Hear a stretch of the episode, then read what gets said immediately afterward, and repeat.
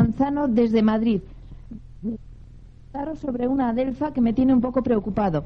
Primero y antes de nada, hace seis o siete meses le vi unos bichitos, creo que cochinillas, en, las, en los brotes de la parte superior.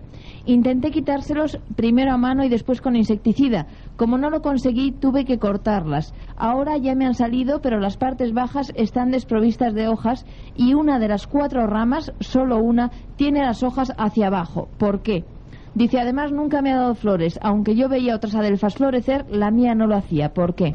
Bueno, mira, Carlos, eh, es la segunda vez que nos escribes y realmente sigues con el mismo problema. El problema que tienes tú es una ausencia casi total de luz. En el caso de tus plantas de exterior, como es la delfa, como son los geranios que luego comentamos, pues es que, claro, no, te llega el sol. Ahí abajo, al primer piso eh, donde tú vives, pues es que no tiene suficiente iluminación. ¿Qué debes hacer? Yo te aconsejaría que cambiaras de especies. No trates de cultivar adelfas eh, ahí, en el centro de Madrid, tan abajo, ni trates de cultivar geranios, porque es que van a estar siempre con problemas. Tú fíjate el problema de la delfa era básicamente un problema de ataque de, bueno, sí, cochinillas o quizá pulgones, más me inclino por pulgones. En, el, en cualquier caso, ¿qué te ha pasado ahora? Que es, que es que están los troncos pelados. No tienes en toda la parte de abajo hojas porque no hay vegetación. La planta está escalando hacia el cielo y además no te está dando flor, está exclusivamente dándote hojas. ¿Qué debes hacer? Bueno, de momento con esta delfa, por supuesto, lo que debes hacer es cortarla, ¿eh? No debes dejar que esos eh, troncos pelados mm, o esa rama que dices que es la única que está bien, que tiene las eh, hojas péndulas, las hojas ya hacia abajo, pues estén ahí, porque es que las hojas están péndulas y grandes y viejas y es la antesala de caerse.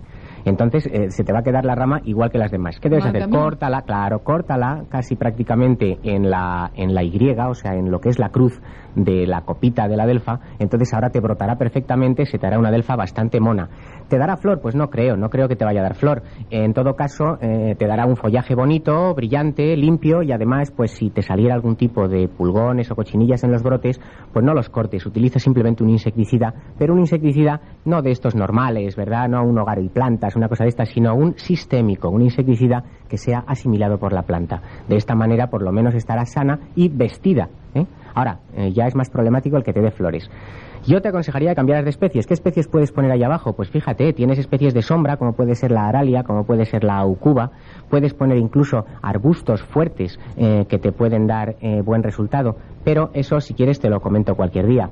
Hay otra pregunta en, tu carta. En cuanto a la pregunta, dice, quiero consultarle sobre los geranios que tengo.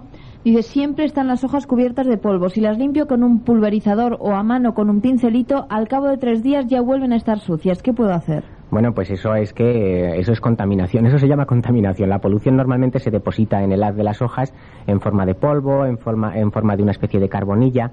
Bueno, eh, tú dices que cada tres días lo pulverizas y te vuelve a salir el este. Claro que sí, naturalmente. Tendrías que pulverizarlo cada día. Si cada día mojas la hoja del geranio y la pulverizas con agua clara, entonces siempre estarán limpias. Pero es que esto es como pasar el polvo ¿eh? a una mesa. O sea, cada día se te va a depositar carbonilla, polvo, humos, etcétera, en el haz de las hojas de tus plantas.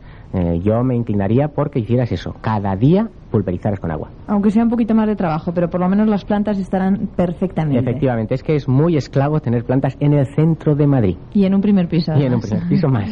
Carlos, no desesperes, ánimo y adelante con las plantas. Y si sigues teniendo problemas, vuelve a escribirnos que Pepe está aquí dispuesto a contestarte a todas tus preguntas. Naturalmente. Vamos con las llamadas en directo en el 442 1590 Madrid. Buenas tardes.